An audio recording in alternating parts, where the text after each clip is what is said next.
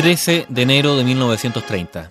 Ese día debutó un personaje, personaje que va a quedar quizás por cuánto tiempo. Estamos hablando del ratón Mickey, Mickey Mouse, que debutó ese día en las tiras cómicas y desde entonces se hizo obviamente conocido en todo el mundo. Hola, Minnie. El ratón Mickey, uno de los personajes más famosos de Walt Disney, Esto es para ti. nació el año 1928 después de que éste rompiera su contrato con los estudios Universal.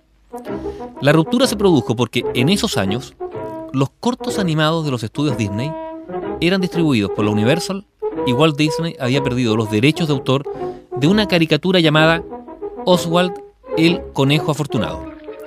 Ese monito animado tenía la cara blanca, el cuerpo negro, usaba pantalones cortos, guantes y zapatos amplios.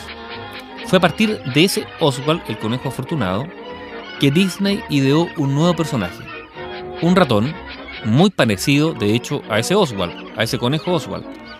Era Mickey, un ratón de cuerpo negro con orejas grandes y redondas y cara blanca.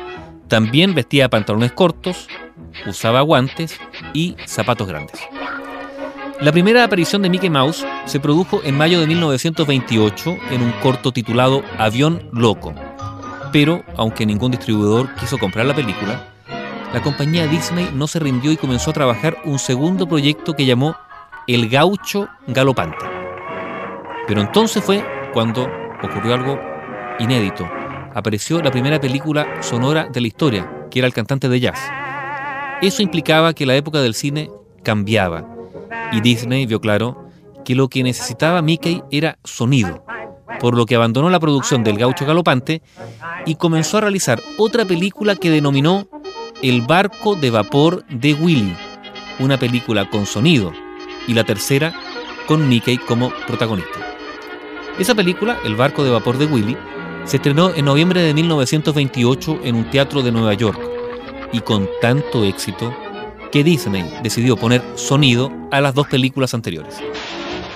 Los años 30 fueron los mejores de Mickey Mouse, protagonizando 87 cortos.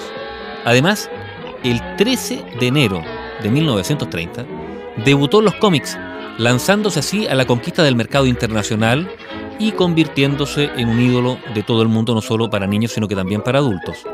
La primera tira cómica fue escrita por el famoso animador Ub Iwerks, a quien poco después lo reemplazó Floyd Gottfredson, otro de los grandes caricaturistas de la compañía Disney, y que de hecho se mantuvo dibujándolo hasta que se retiró por allá por el año 1975.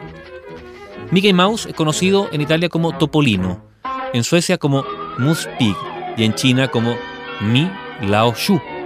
Y una curiosidad, en el famoso desembarco aliado en Normandía, en plena Segunda Guerra Mundial, la contraseña que se usó fueron las palabras Mickey Mouse.